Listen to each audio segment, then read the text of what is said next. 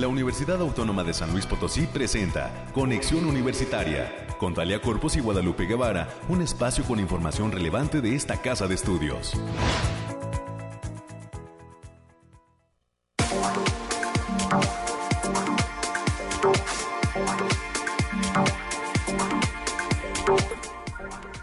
Hola, hola, San Luis Potosí, ¿cómo le va? Bienvenida, bienvenido a este espacio de conexión universitaria en este lunes ya 31 de octubre del 2022. Noche de brujas, dicen por ahí, en este día 31, de brujas y de brujos. Así que, pues cuídese de ellos.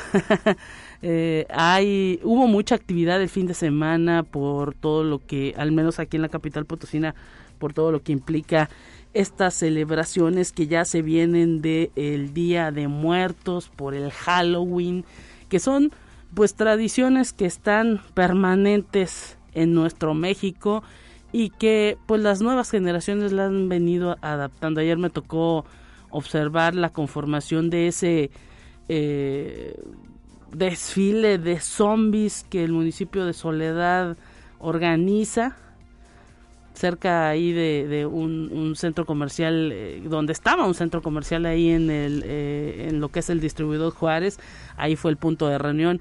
Bueno un escandalazo que traían los chicos pero todos muy divertidos eh, en, en, esta, en este asunto de disfrazarse de zombies y pues ir por ahí por la ciudad muchos niños vimos en este tipo de actividades. Y bueno, a lo mejor a muchos no les gusta porque el asunto de los zombies es más como agringado, pero pues bueno, de, de cualquier manera usted coloque su altar a esos seres queridos, los mexicanos siempre siempre vamos a pues también a reírnos en cierta manera de lo que es la muerte. Y precisamente en esta fecha comienza ya prácticamente toda la semana estará dándose estas celebraciones a los muertos a través de la noche de brujas, a través del Halloween, a través del Día de Muertos. Por ahí nos dicen que el día primero de noviembre es Día de los Angelitos, el día 2 es el día pues ya de los todos los difuntos o los santos difuntos como también se les dice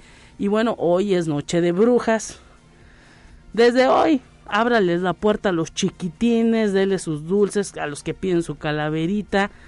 Hay que aceptar todo tipo de, de maneras y sobre todo luego de esta pandemia que nos eh, pegó y que pues no permitió que los chicos disfruten.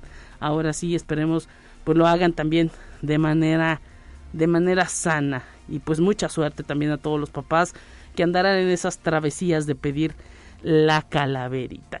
En este lunes 31 de octubre del 2022 tendremos muchos invitados. Ya por acá están listos, algunos han llegado en esta mañana. Además, estaremos platicando de los temas climáticos con nuestra compañera Alejandrina Dalemese del Bariclim. Nos tendrá todos los detalles de qué es lo que pasará en materia climática en las zonas del estado de San Luis Potosí. Mi compañera América Reyes también ya está lista con toda la información de las noticias universitarias y nos va, pues ahora sí que también a invitar a ver este altar de muertos de la universidad que eh, pues de manera muy atinada se puso antes del fin de semana y eh, pues hubo la oportunidad de que mucha gente este fin de semana pasado pudiera acudir al edificio central a observar ese altar de muertos. Muy bonito. Más adelante América Reyes nos tendrá todos los detalles. Y bueno, también estaremos haciendo una plática, tendremos una plática con Heidi Avendaño. Ella es de la Asociación Vuelo de Pájaro, una asociación que está trabajando muy de la mano con la licenciatura en Criminología de la Facultad de Derecho Abogado Ponciano Arriaga Leija, una asociación que se dedica a apoyar a aquellas mujeres que han dejado la cárcel, que han terminado su sentencia y que ahora pues buscan una reinserción en la sociedad. Así que más adelante tendremos este detalle de cómo está participando la licenciatura en criminología con esta asociación Vuelo de Pájaro. Tendremos los temas nacionales, los temas de ciencia y también estaremos platicando con el arquitecto David Juárez Guel, él es egresado de la Facultad del Hábitat, nos va a hablar sobre un proyecto de vivienda domótica. ¿Qué es esto de la vivienda domótica? Y eh, pues una patente que está tramitando aquí en la universidad en eh, una de las áreas de vinculación eh, y pues vamos a estar platicando con él para que nos dé cuenta de todos los proyectos que trae este arquitecto recién egresado David Juárez Guel. Además, estaremos platicando con Fede Santoya ya en los temas culturales. Él es productor de Radio Universidad, Radio Universidad Matehuala. Saludos a todos los amigos de Matehuala del 91.9 de FM. Fede Santoya nos estará hablando de cómo, qué es lo que pasa con este programa Alebrije que eh, se, presenta, se escucha allá en el altiplano potosino en la radio de eh, Radio Universidad Matehuala.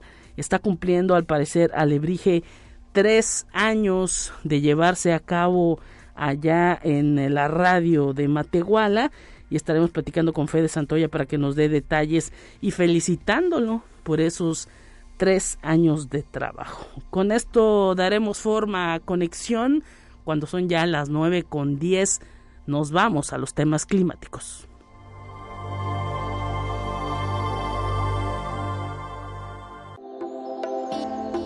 Aire, frío, lluvia o calor.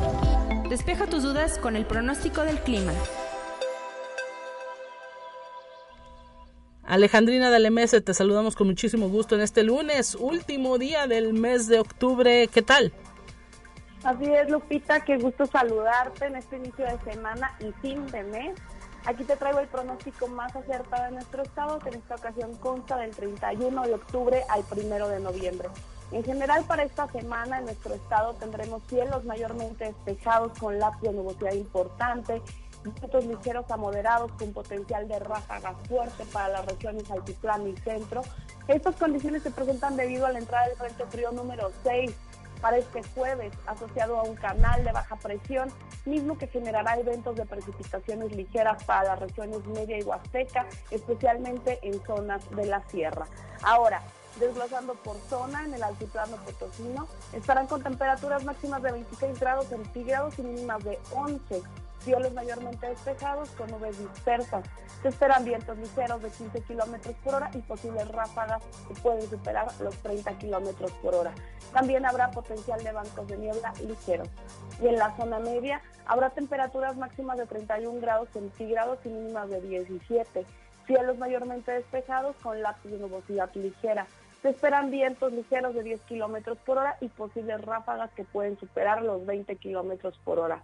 No se descartan algunos eventos ligeros de precipitaciones en zonas de la sierra. Y en la Huasteca Potosina estarán con temperaturas máximas de 32 grados centígrados y mínimas de 21. Cielos medio nublados con espacios de sol de importancia. Vientos ligeros de 10 kilómetros por hora y posibles ráfagas de 20 kilómetros por hora. No se descartan algunos eventos de precipitaciones puntuales en zonas de la sierra por la noche y la madrugada y en la capital potosina se presentarán temperaturas máximas de 29 grados centígrados y mínimas de 9, cielos mayormente despejados con nubosidad dispersa, vientos ligeros con velocidades de 10 kilómetros por hora y posibles ráfagas moderadas que pueden superar los 20 kilómetros por hora. Y nuestras recomendaciones para estos días, Lupita, es avisarles que se presente el factor de radiación ultravioleta a nivel extremo por lo que se debe considerar no exponerse al sol más de 30 minutos consecutivos en horas de mayor insolación. También se presentan las mañanas templadas con bancos de niebla ligeros, así que hay que tener precaución a la hora de conducir. Hasta aquí el pronóstico, Lupita. Muchísimas gracias Alejandrina por el detalle de este asunto climático. Estaremos pendientes pues el próximo viernes porque el miércoles es asueto para esta universidad. Perfecto, Lupita. Nos vemos el próximo viernes.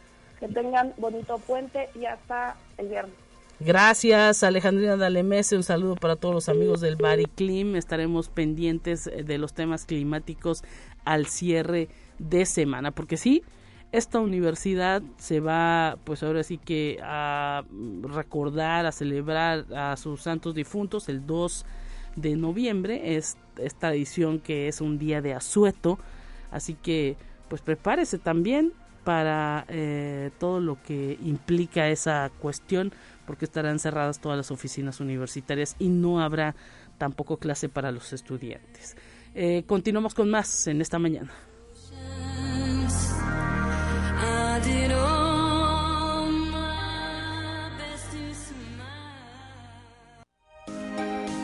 Escucha un resumen de Noticias Universitarias. América Reyes, ¿cómo estás? Un gusto recibirte en esta cabina. Bienvenida. Muy buenos días, Lupita. ¿Cómo te lo va? Pues ya estamos iniciando semanita y paradójicamente pues ya es el último día del mes de octubre.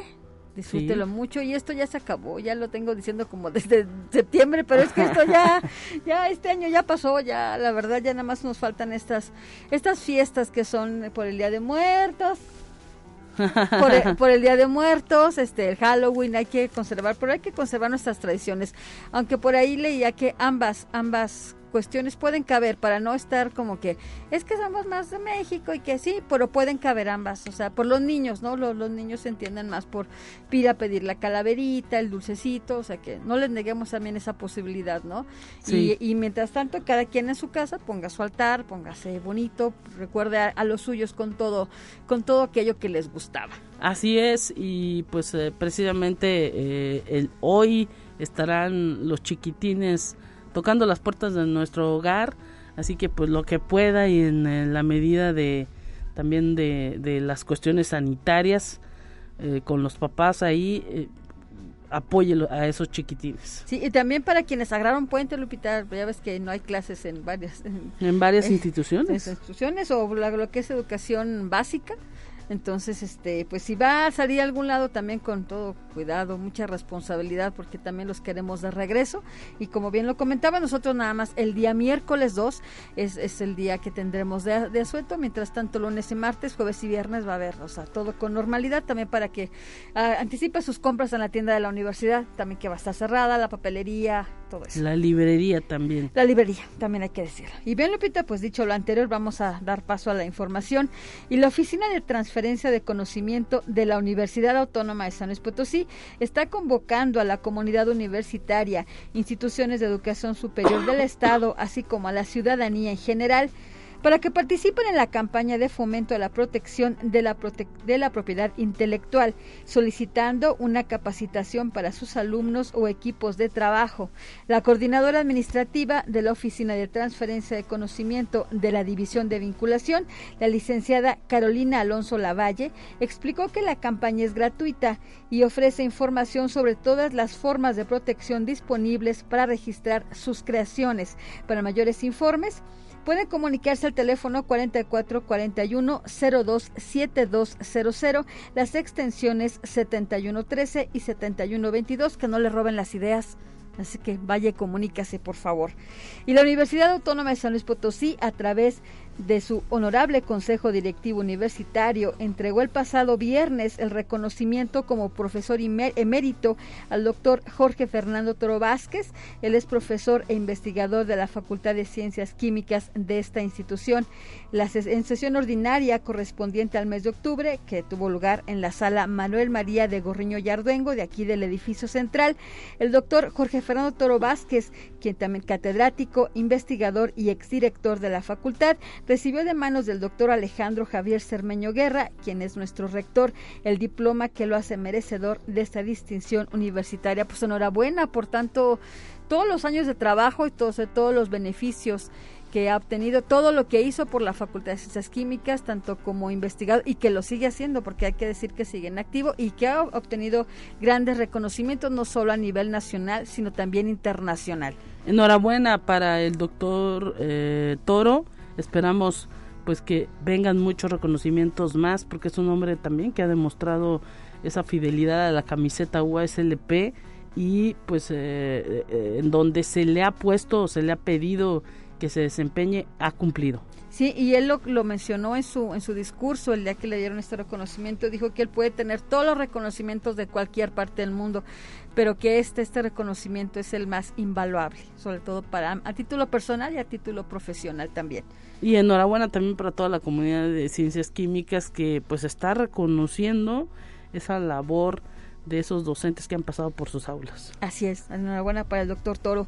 Y bien, a nivel Latinoamérica, México, Argentina y Brasil lideran la producción tecnológica y la aplicación de la misma en Legaltech, siendo la Universidad Autónoma de San Luis Potosí una de las que impulsa esta modalidad, pues los despachos de abogados ya no pueden ser tradicionales, sino interdisciplinarios. Así lo reconoció el doctor Rodrigo Cortés Borrero, quien es decano de la Facultad de Derecho de la Universidad Santo Tomás, sede Villavicencio de Colombia. Él dictó la conferencia los desafíos en la implementación de LegalTech en la práctica jurídica. Esto tuvo lugar en la Facultad de Derecho, abogado Ponciano Arriaga Leija. Y esta casa de estudios, a través de la Secretaría de Difusión Cultural, dedicó su tradicional altar de muertos a la ilustre doctora María de Jesús Uresti Leija. Ella, ella nació en 1900 y falleció en 1987 y es una de las primeras médicas graduadas del Instituto Científico y Literario de San Luis Potosí, pionera en el estado en realizar procedimientos de trauma, ortopedia, gastrocirugía, entre otras, y también quien fuera pilar de la institución. El colorido y llamativo altar que lleva por título Semillas al viento, el legado indeleble de la doctora Chucha Uresti. Al inaugurar el, rector, el doctor Alejandro Cermeño, señaló que aunque no fue su maestra, tuvo la suerte de conocer a la doctora Chucha Uresti y resaltó que lo que ella hizo es valiosísimo. Recordó que hace un siglo era una, una odisea ser mujer y estudiante en el Instituto Científico y Literario, por lo que tras sus andares, la doctora Uresti terminó siendo una extraordinaria maestra universitaria. Si tiene oportunidad de venir aquí al edificio central, todavía lo, lo, puede lo puede visitar. Sí, y pues en estos días eh, venga, observe ese altar precioso con mucha creatividad y con mucho cariño también para la doctora. Sí, está, está, sí, venga, dése la vueltecita aquí, ahorita que está así, no va a tener clases los chamacos, tampoco vengas a dar una vueltecita por acá al edificio. Y pues felicidades también a todos los amigos de la brigada, que oh, son sí. de la Secretaría de eh, Cultural, de Difusión Cultural, que son quienes eh, pues echaron el tirito de poner todo esto. No, como siempre, como siempre ellos sacando la, también la, la casta por, por, por, estos, todo lo que hacen, la verdad es maravilloso, el gran trabajo que hacen, ¿no? Y, la, y, la, y las ideas también, todo está muy bonito. Venga a verlo, venga a verlo. Y debido a que las sociedades son activas, la tradición del Día de Muertos, así como el Halloween, no desaparecerán. Vemos un movimiento joven que no tiene mucho apego a las añejas, a las añejas tradiciones y sin embargo algunos se interesan y emanan el deseo de la ofrenda porque implica un momento de convivencia y para más de uno el reencuentro con sus muertos. Así lo reconoció en entrevista el doctor Enrique Delgado López. Él es director de la Facultad de Ciencias Sociales y Humanidades de esta casa de estudios. El catedrático e investigador manifestó que el altar de muertos en México reviste un tema cultural de religiosidad. Nuestros muertos son importantes, nos apegan a nuestra tierra.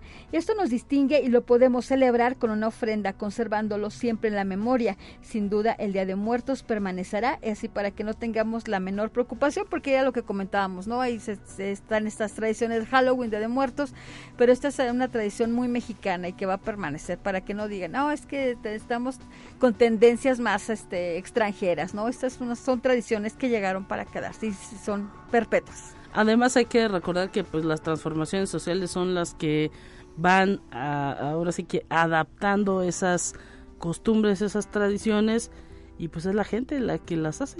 Así es. Y yo creo que en los últimos años ha tomado, ha tomado más auge el Día de Muertos.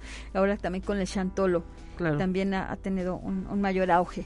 Claro. Y la Biblioteca Pública Universitaria dedicó en honor del compañero Adrián Gerardo López Contreras, conocido como el Cuentacuentos, el altar de muertos de 2022. Este chico que era miembro de la comunidad administrativa de la biblioteca y se adelantó en el camino en diciembre de 2021. La Biblioteca Pública Universitaria está invitando al público en general a visitar el altar de muertos. Esto se encuentra en la planta alta del edificio que se ubica en Arista y Damián Carmona la entrada es completamente libre y alumnos del primer semestre de la carrera de Ingeniería de Minerales en coordinación de la Coordinación Académica Regional Tiplano con la doctora Rocío Terrones Gurrola, quien es profesora de tiempo completo de la, de la, de la licenciatura en enfermería, realizaron actividades de divulgación científica en la comunidad de La Cardoncita y en el municipio de 14. Pues con esto te agradecemos América tu intervención, enhorabuena y como bien dices, que vengan a ver ese eh, altar de muertos que se ha puesto aquí en el patio del edificio central para que pues ahora sí que vean también parte de las tradiciones que, que se conservan en eh, pues todas prácticamente todas las áreas eh, importantes en materia gubernamental del centro histórico de San Luis Palacio de Gobierno Palacio Municipal tienen sus altares de muertos y la USLP no podía faltar. Así, así es, así que des una vueltecita y que tengan un excelente día e inicio de semana. Gracias América Reyes, eh, que te escuchen mañana. Hoy continuamos con más, eh, tenemos ya la primera entrevista.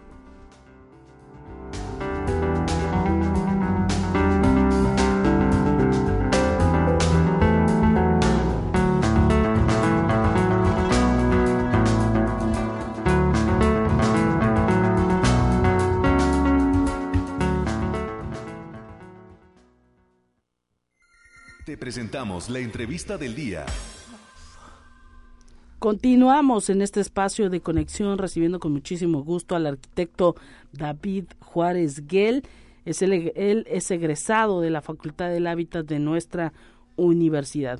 Bienvenido arquitecto, muchísimas gracias por estar presente en estos micrófonos de conexión. ¿Cómo se encuentra? ¿Qué tal? Muchas gracias Guadalupe, gracias por la invitación y gracias por eh, estar aquí y saludos a tu audiencia. A nuestra audiencia que está ya ávida de conocer todo lo que están desarrollando los jóvenes que se forman en las aulas de la Universidad Autónoma de San Luis Potosí. ¿Es tu caso? ¿Ya eres todo un arquitecto pues egresado? A lo mejor estás en el rollo de ya de la titulación y todo esto. Platícanos, nos dicen que traes un proyecto sobre vivienda domótica. ¿Qué es esto? ¿A qué nos referimos? Y pues eh, nos comentan también que buscas ya una patente en ese sentido aquí en la misma universidad ahora que precisamente la Oficina de Transferencia del Conocimiento ha estado promoviendo que egresados, instituciones y también eh, pues ahora sí que la iniciativa privada pueda ir registrando, tener esa cultura de registrar todo lo que eh, pues llegan a, crear, a inventar. Platícanos. Así es, bueno, primeramente, eh, domótica, ¿de dónde viene la palabra? Bueno, basamos en lo que es en las raíces etimológicas, que es domus, que significa casa, y tica, que significa relativa en sí. Entonces esos dos conceptos los relacionamos y significa casa que funciona por sí sola, según la Real Academia Española. Eh, bueno, este proyecto salió de lo que es eh, la investigación de la tesis, en la cual eh, estamos investigando y proponiendo proyectos en los cuales se llegó a un proyecto que se deriva de, de, bueno, de toda esta investigación. Esto gracias a la OTC, en la cual vio y, bueno, también varias personas que están atrás de este también de este proyecto eh, que les agradezco, que les agradezco a ellos, a Elizabeth Ramírez, en la cual no sé si me está escuchando, eh, que ella es en la, está en biblioteca, en campus eh, Poniente, está en el área de investigaciones especiales, y ella me ayudó a investigar ese, ese tipo de proyecto, en la cual se denomina muro domótico, y, que de ahí pues salió varios proyectos también de eso en la cual también tengo un, sistema que se llama Sistema de, de Energía de Inteligencia Optimizada, en la cual ayuda a que la vivienda tenga sus propios sensores y actuadores para un confort y una seguridad. Entonces, la domótica se deriva de cuatro aspectos, que es confort, seguridad, comunicación y gestión energética. Esto para que la misma vivienda nos eh, podamos tener una reducción en la huella de carbono que nosotros emanamos, bueno, que los aparatos electrónicos genera y así poder reducir ese tipo de, contaminación que, establecemos ahí en la vivienda. Mira, estás diciendo entonces que si se diseñan viviendas con ciertas características, eh, de cierta manera, a lo mejor incluso de ciertos materiales, eh, pues pudieran impactar menos en el ambiente. Así es. Eh, bueno, del sistema que, que se realizó es para reducir, reducir lo que es la, los aparatos electrónicos, la gestión energética y así poder llevar una sustentabilidad. Eh, gracias a eso, eh, junto con el doctor eh, en automatización, Rafael Peña, pudimos hacer un artículo en el cual se llama Control de la gestión energética de una vivienda domótica. Con ello hicimos ese proyecto para poder entrar al Congreso, al quinto Congreso de Energías Renovables que se efectuó en Campus Cuara y en la cual que se, quedamos seleccionados y bueno, yo fui a representar a la Facultad del Hábitat y a la Facultad de Ingeniería allá en ese lugar. Eh, fue el 13 de octubre. Sí, acaba de ser. Exactamente. Y bueno, eh, pues sí, se, se, pues es un campus en el cual se logra eh, proyectos de automatización y de energía y yo como facultad del hábitat, pues bueno, me indican pues quién es, o sea, por qué estás aquí, ¿no? O sea, creo que te perdiste, ¿no? Y no, pues bueno, yo les presento el proyecto de, este sistema en el cual reduce lo que es la energía de la vivienda con los aparatos electrónicos. Y bueno, eh, pues sí, me felicitaron y eh, vieron que era un, un, proyecto diferente a lo que ellos han visto. Y de ahí eh, se va a publicar este artículo en la IEEE es un capítulo de un libro que, que va a tener una ISBN, se va, eh, me van a dar los resultados el 15 de diciembre de este año. Eh, y bueno, eh, ahorita el, el, proyecto de patente, que es otro proyecto que, que está ahí en trámite, ya está en la Gaceta de ante el INPI, en la página del INPI, es del muro domótico. Ese proyecto se basa en expandir los espacios de la vivienda. O sea, si un ejemplo como en esta cabina, si en la cabina está muy reducida, queremos que haya, digamos que esta cabina sea una sala de juntas, entonces los, el muro se puede expandir, nosotros podemos controlarlo, exactamente, podemos moverlo por medio de una aplicación en la cual eh, se va a mover ya sea dos, tres, máximo tres metros y medio por lo de la, eh, la estructura y así es un proyecto en el cual no, eh, no, no construimos, no nos basamos en materiales que estén cimentados, sino que se expande y se regresa al mismo, al mismo lugar en donde estaba anteriormente. Entonces, es, este muro domótico es el que está en proyecto de patente, bueno, ya está en el proceso de patente y ya está en una fase de examen de fondo en la cual se va a ver eh, a nivel internacional si hay algún tipo de, de parecido con mi proyecto, pero ya, ya estamos ya, ya finalizando este proyecto que fue desde el 2020 que se, se registró, así que ya me quedan, creo que ya para el siguiente año ya, ya definitivo me van a dar lo que es el proyecto. Oye, ¿trabajaste toda la pandemia entonces? Eh, sí, eh, básicamente mi familia me decían, pues ya salte de esa cueva, que es mi lugar en donde yo hago todos los trabajos y no me salía mucho tiempo de ahí. Entonces, eh, sí, mi familia me veía y pues bueno, pues yo con el esfuerzo y, la, y el trabajo que, que estuve realizando, pues está saliendo estos proyectos que se derivan de lo que es la domótica. Interesantísimo eso que nos platicas, imagino que pues ahora sí que en tu casa pues están orgullosos y pues es una rama también que estás explorando en materia de arquitectura, ¿no? Casi no es tan explorada porque suena como a una incluso vivienda inteligente. Así es, eh, eh, muchos ya ahorita lo conocen como smart home o vivienda inteligente, pero ante, anteriormente esa palabra viene de, de domótica, sería vivienda domótica, pero ya ahorita para las personas es más fácil eh, identificar ese tipo de vivienda. Entonces, eh, se realizó eso y ahorita estamos, bueno, yo estoy concursando para jóvenes investigadores por parte de la Secretaría de Investigación y Posgrado para ya realizar el proyecto de, de vivienda domotizada y proyecto de negocios para millennials en San Luis Potosí. Ahora, esto es para que las propias personas, bueno, propios millennials de esta nueva generación están enfocados a la nueva tecnología, entonces ese nicho lo podemos atacar y poder llevar una vivienda que sea accesible para todas las personas. Obviamente tenemos para los millennials, pero puede ser para cualquier persona, tanto discapacitados o para de la tercera edad. Así que, eh, pues bueno, estamos en ese proyecto. Va a ser el 1 de diciembre en el cual nos van a eh, decir si somos ganadores de ese, de ese tema. estar en, el, en, el, en el verano o en la investigación. En la investigación, exactamente. Y pues bueno, eh, por medio también del, del, artículo que anteriormente me había hecho, eh, también agradezco a, la maestra Sonia, que es eh, coordinadora del DUI Poniente, y también al profesor José eh, Juan de Dios, en la cual me ayudó en la traducción, y también a todos los que me ayudaron en este proyecto anteriormente fueron partícipes de este.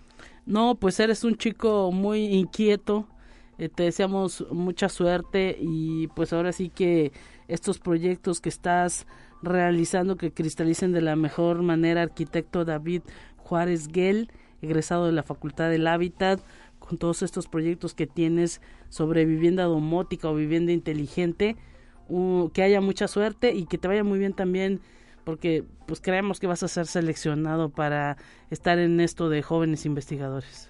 Así es, se trabajó, se, se, analizó y pues bueno, también a la Facultad del Hábito, a la, directora Rosa María que también me estuvo apoyando, eh, a José Luis Cabrero Lobato que fue es el abogado de la de la que participó en la OTC y también me estuvo ayudando el maestro Gilmar que también eh, sabe y tiene conocimiento de este proyecto y a su a su equipo de trabajo eh, y pues bueno, a ingeniería que aunque sea muy diferente al hábitat, siempre tenemos relaciones ahí eh, para poder realizar grandes proyectos. Muchísimas gracias. Momento de ir a una pausa en este espacio de conexión y enseguida volvemos.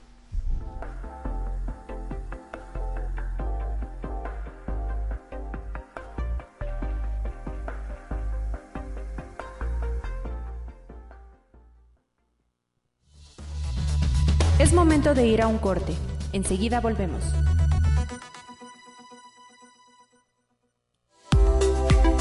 Continuamos en conexión. Volvemos con más temas. Los invitados de Conexión Universitaria al aire. ¿Qué tal amigos de Conexión? Estamos listos en esta mañana recibiendo con muchísimo gusto, platicando con Heidi Avendaño Huerta. Ella es de la Asociación Vuelo de Pájaros.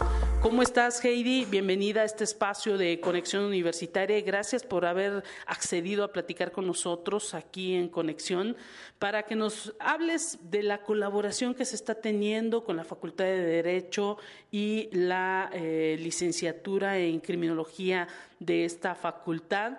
Hay un acercamiento entre la Asociación Vuelo de Pájaros y esta licenciatura. Bienvenida y gracias por estar con nosotros. Hola, buenos días. Este, agradecida por haberme dado el espacio y pues sí, aquí. Eh, ¿Cómo se va, se da esta colaboración? Cada vez es más la comunicación entre eh, pues las organizaciones civiles y la academia. Es el caso de esta licenciatura en criminología que pues les llama la atención de tal forma que se da este acercamiento? Pues obviamente tener este, una mayor formación ahora en los, en los futuros impartidores de justicia y también que pues que lo vean como desde un, de una perspectiva más humanista y no juzgar.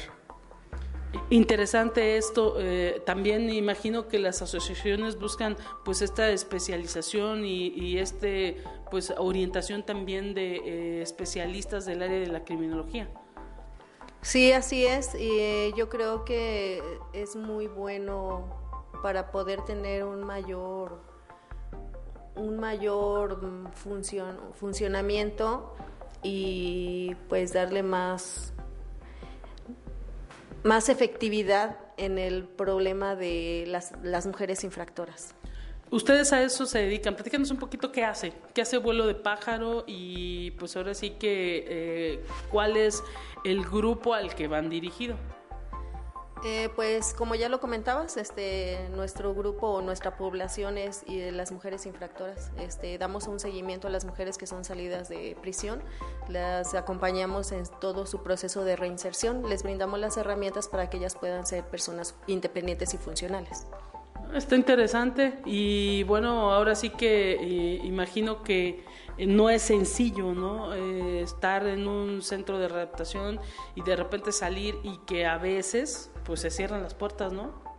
Sí, claro. Yo creo que todas las mujeres que son salidas de prisión están demasiado etiquetadas y, y pues sí, a veces se les cierran las puertas. La gente no les da oportunidades como tal, que a veces, este, pues las mujeres que salen mayormente necesitan que les brinden una oportunidad porque como tal, este, si cometieron alguna infracción, pues ya fueron juzgadas y pues ya ahora sí que borrón y cuenta nueva, ¿no? Pero regularmente no es así, sino que están etiquetadas.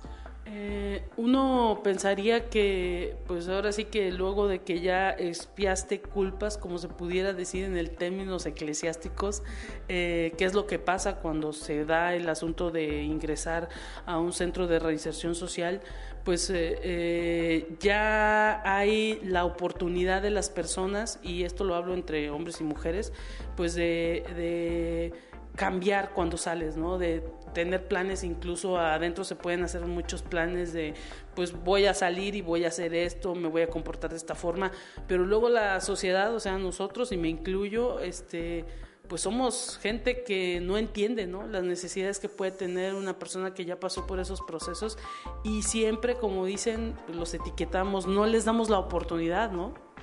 Así es, este, eh, regularmente sí, este, no confían en las personas que son, pues que infringieron en, algún delito y el programa de reinserción pues no se logra precisamente por esto, por la falta de oportunidad.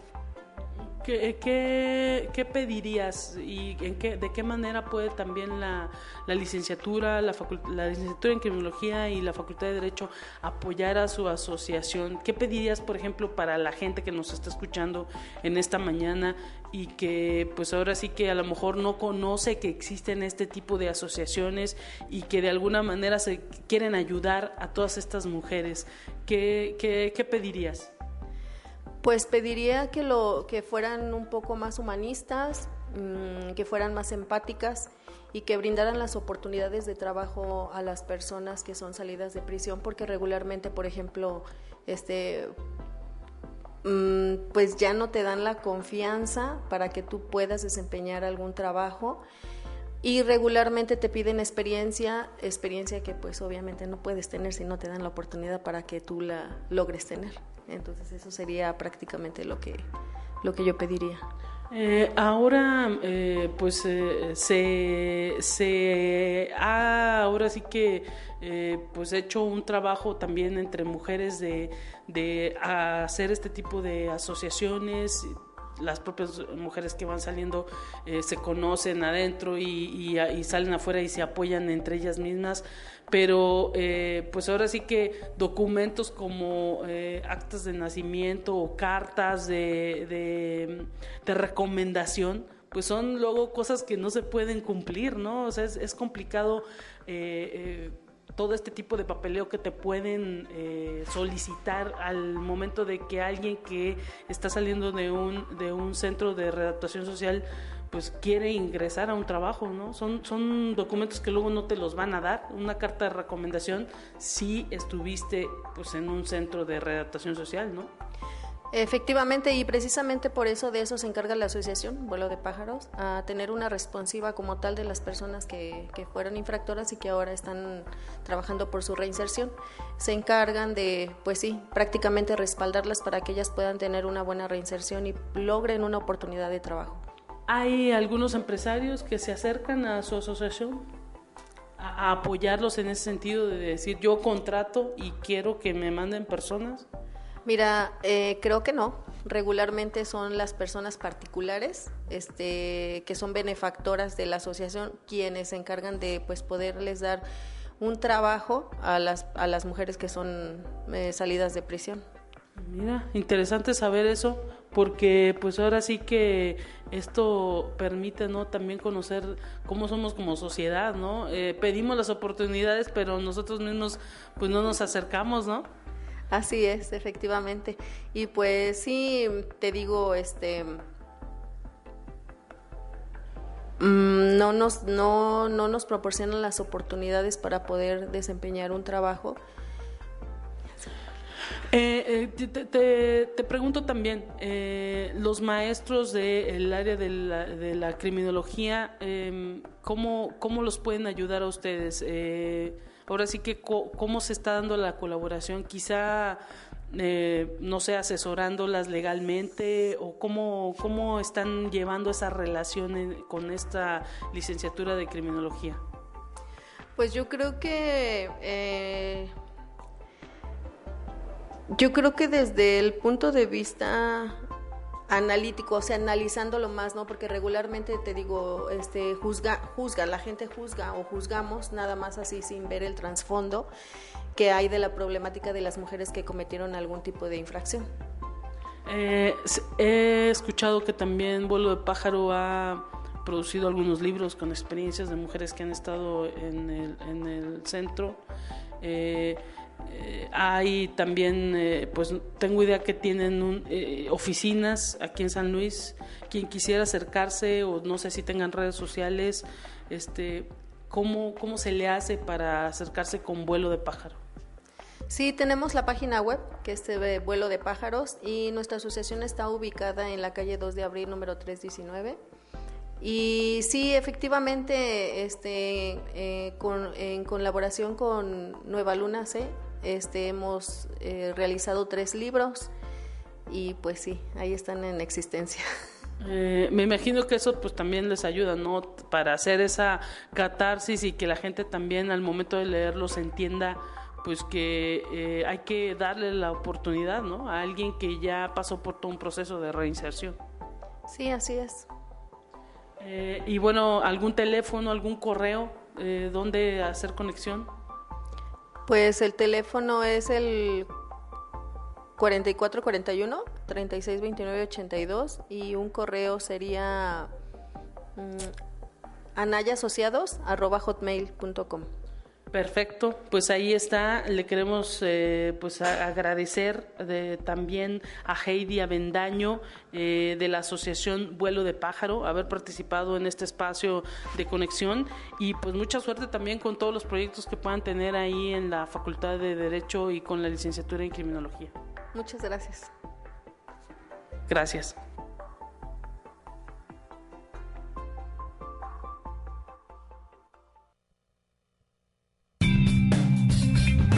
Entérate qué sucede en otras instituciones de educación superior de México.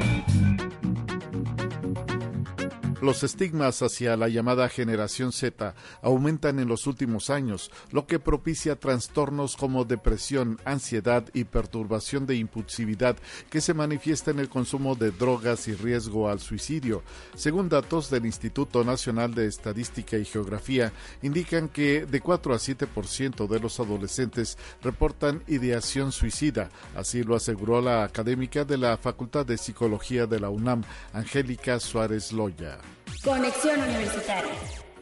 La revista Diseño en Síntesis de la Unidad Xochimilco de la Universidad Autónoma Metropolitana fue reconocida dentro de la categoría de publicaciones científicas académicas con el Premio Arte Editorial 2022 que otorga la Cámara Nacional de la Industria Editorial Mexicana. El maestro Gonzalo Becerra Prado, responsable del proyecto editorial, destacó que la importancia de esta distinción radica en que se trata de un escaparate para la investigación que se hace en la Casa Abierta al Tiempo. Conexión Universitaria. Los dos geoparques mexicanos impulsados por la UNAM, Comarca Minera en Hidalgo y Mixteca Alta en Oaxaca, recibieron la tarjeta verde de parte de la Organización de las Naciones Unidas para la Educación, la Ciencia y la Cultura, UNESCO. Esto permite mantener su registro por cuatro años más. La revalidación Así lo explicó Carles Canet Miquel, investigador del Instituto de Geofísica. Significa que ambos territorios cumplen con promover el desarrollo local a través del geoturismo, la educación, la investigación y la divulgación, que impactan de manera positiva en la población.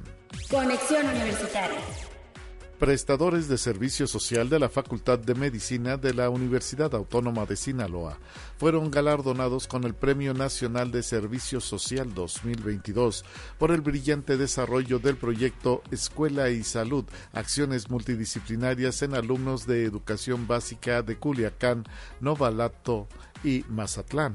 El galardón fue entregado en la ciudad de Monterrey, Nuevo León, por la Comisión Interuniversitaria de Servicio Social, el cual lo recibió Julio Bañuelos Ríos en representación de sus compañeras de equipo de trabajo Natalia Espinosa Ríos y Merit Rebeca Ramos Ibáñez, jóvenes que realizaron su proyecto enfocado en la prevención y mejoras de la salud de un grupo amplio de niños sinaloenses.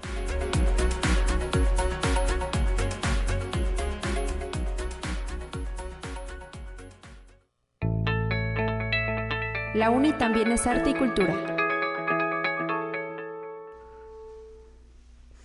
Y estamos para cerrar este espacio informativo enlazándonos con Fede Santoya, productor de Radio Universidad Matehuala, productor de este programa Alebrije, que está cumpliendo tres años al aire allá en la radio universitaria de Matehuala. Bienvenido, Fede Santoya, muchísimas gracias por estar enlazado con nosotros en esta mañana aquí en Conexión. Felicidades por este tercer aniversario. Gracias, Lupita. Reciben un gran saludo para toda la gente linda de Conexión Universitaria. Y sí, como dices, ya vamos por nuestra tercera temporada que, que, se hace aún así con todos los problemas que se, como usted, como supieron, se, se tuvieron precisamente por el tema del COVID, ¿no? Pero estamos de regreso y desde luego con muchos ánimos, con nuevas ideas y animados precisamente por por, eh, por el público y por la temática que manejamos en Alebrije. Muchas gracias, Lupita. Pues nosotros encantados porque se dice fácil cumplir tres años, pero el día a día, el producir, el generar invitados, el estar pensando nuevas temáticas para los programas es una situación que luego resulta complicada y luego también si tenemos un público exigente que todo el tiempo está pues ahora sí que comunicándose y también eh, a través de las redes sociales expresando su opinión, pues a veces resulta difícil eh, eh, darle gusto, ¿no? Sí, tienes toda la razón, sobre todo el preparar eh, los contenidos para, ahora sí, para personas muy especiales, pero también eh, a la gente, nuestra gente, ¿no? La que son los jóvenes universitarios que también demandan otro tipo de información, ¿no? Pero tenemos de alguna forma nosotros que cumplir con esos, con, con estos mismos eh, grupos, y siendo que la, la, la configuración del programa se hace básicamente es con personas que están fuera, donde los temas que se presentan eh, tienen la perspectiva de personas que viven en otros países, ¿no? Entonces, los temas, pues, tienen otra perspectiva, otra forma de, tratarlos y cuidar mucho, desde luego, los contenidos que siempre tenemos preparados para todo el radio auditorio. A lo mejor Fede Santoya ya le han preguntado, pero ¿por qué eligió el nombre de Alebrije? Ah, qué buena pregunta, Lupita. Eh, mira, eh, creo que ahora que estamos precisamente en las festividades de Chantolo, el alebrije pues es una figura extraordinaria que es vista por el artista, el que lo hace como una sin molde, ¿no? Es decir, lo que tiene en esa cabeza en ese momento es lo que expresa, ¿no? Para él tiene un sentido, para él tiene algo que lo que lo originó, para él tiene eh, información. Pero cuando tú lo ves del otro lado como una persona que admira el arte y ves una alebrije, tal vez a ti te inspira otras cosas, otro concepto, otra forma de, ver, digamos, este, esa figura, ¿no? Entonces, eso lo hacemos nosotros con los temas que nosotros tratamos normalmente en Alebrije, en los temas de, geopolítica, los temas de economía, los temas que nos interesan eh, realmente, los temas eh, locales, etcétera, ¿no? Entonces creo que por ahí fue que se nos dio esa, esa idea de, de, utilizar esta imagen extraordinaria que es de la cultura mexicana y que encanta pues, fuera del país también.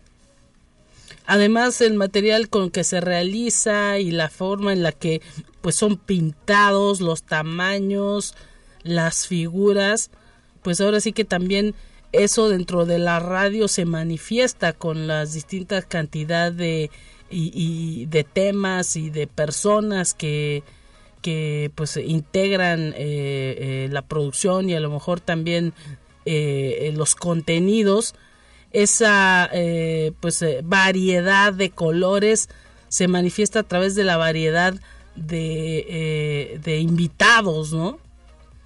Es correcto, Lupita, porque sí, eso lo, eso lo da una alebrije, los temas que acabas de comentar, ¿no? Y por lo mismo, los temas también son tratados, son tratados de la, de la misma forma para grupos, por ejemplo, los jóvenes demandan otro tipo de información, eh, con ellos trabajamos todo lo que son, digamos, nuevas tecnologías, el emprendimiento, eh, eh, muchos temas que para ellos son muy prácticos porque ellos lo manejan de manera habitual en las redes. ellos están en este momento sumidos en este mar de información, ¿no? Entonces demandan ese tipo de información. Y por otro lado, pues también tenemos personas que les gusta mucho la parte de la geopolítica, qué está pasando en Europa cuando en México tenemos algún problema, por ejemplo, el tema migratorio que tratamos el, este sábado, ayer, eh, antier, el, el tema de migración, pero lo veíamos de la perspectiva, desde luego, de México, pero también la perspectiva de, eh, europea en África, donde también hay otro compañero que colabora con el proyecto. Entonces, eh, esos colores o esos matices también se presentan de manera especial en la radio, ¿no? Eh, eh, se trasladan de la misma forma y, y, son los que damos a conocer sábado sábado. Excelente, pues ahora sí que, que vengan muchos años más. Imagino que allá en el campus Matehuala están contentos de tenerlo también dentro de la programación. Sí, claro, sí, claro, porque es uno de los proyectos que se está que se está alimentando aquí en la sede de la Coordinación Académica Regional Tiplano, COARA. Y, bueno, y la idea es que también este inspire a, los alumnos, al, ahora sí a la parte académica también de que participen eh, con programas eh, referentes como lo hace la eh, normalmente la, la, Universidad de San Luis, ¿no? llamar más contenidos, llenar la barra de programación de manera con programas precisamente que sigan interesando a la comunidad universitaria, desde luego al público que llega a través de la 91.9 FM. Excelente. ¿Qué tendremos para el próximo programa ya cuando pues comience ese camino al cuarto año? Sí, este, mira, ahora tenemos temas muy interesantes como, eh, por ejemplo, ahorita vamos a hablar, ahora que está el tema de, la guerra de Rusia-Ucrania, pues vamos a hablar de lo que es la perestroika, pero vista por vista por un mexicano. Entonces es interesante porque él escribió eh, un libro muy interesante sobre este tema y nos habla de qué es lo que está pasando con este con este problema y dónde de dónde se enraiza o enraiza el, el problema que está pasando ahorita Ucrania y la guerra que ahorita tiene con Rusia. Entonces vamos a hablar de la perestroika, vamos a hablar de temas económicos, de emprendimiento, emprendimiento de mujeres, Estaremos hablando también del tema de geopolítica en Europa, eh, la izquierda mexicana, estaremos, eh, perdón, la izquierda en, el mundo, cómo se está ahora, ahora que Lula Silva acaba de proclamarse presidente de Brasil, pues cómo está agarrando y, explicamos, digamos, de alguna forma estos temas relevantes que, que pues tenemos que estar enterados para nosotros entender que es cómo se debe comportar México también en el escenario eh, internacional, ¿no? Así es, y pues qué mejor que a través de la radio, a través de los contenidos que propone Alebrije, pues pueda eh, explicarse a la población y pues ofrecer esos distintos puntos de vista que se requieren en, en la radio, en los medios de comunicación. Pues Fede Santoya, muchísimas gracias por haber platicado con nosotros a través de Conexión. Enhorabuena por estos tres años y que vengan muchos años más de trabajo, de esfuerzo y que la gente, la radio, la gente universitaria, el público en general, se interese por seguir este programa. Gracias, gracias a usted, Lupita, por este espacio aquí en Conexión Universitaria. Eh, les enviamos un fuerte saludo también. Y, claro, este, eh, de acuerdo contigo y eh, aquí estamos produciendo con este sentido de hacer nueva radio, radio, radio diferente, radio en, otro formato y este y la verdad nos da mucho gusto, lo hacemos de todo corazón porque somos amantes de la radio. Muchas gracias, Lupita. Gracias y saludos para todos los amigos de Matehuala. Con esto nos vamos a despedir, amigas y amigos de Conexión. Gracias por habernos escuchado. Mañana mi compañera Talia Corpus en estos micrófonos. Pásela bien. Hasta pronto.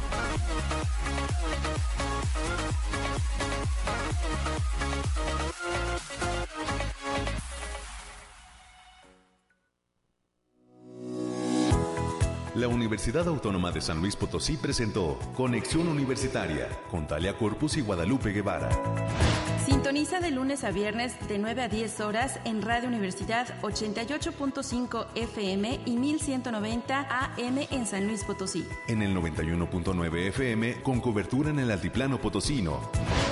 O en el resto del mundo por el portal www.uaslp.mx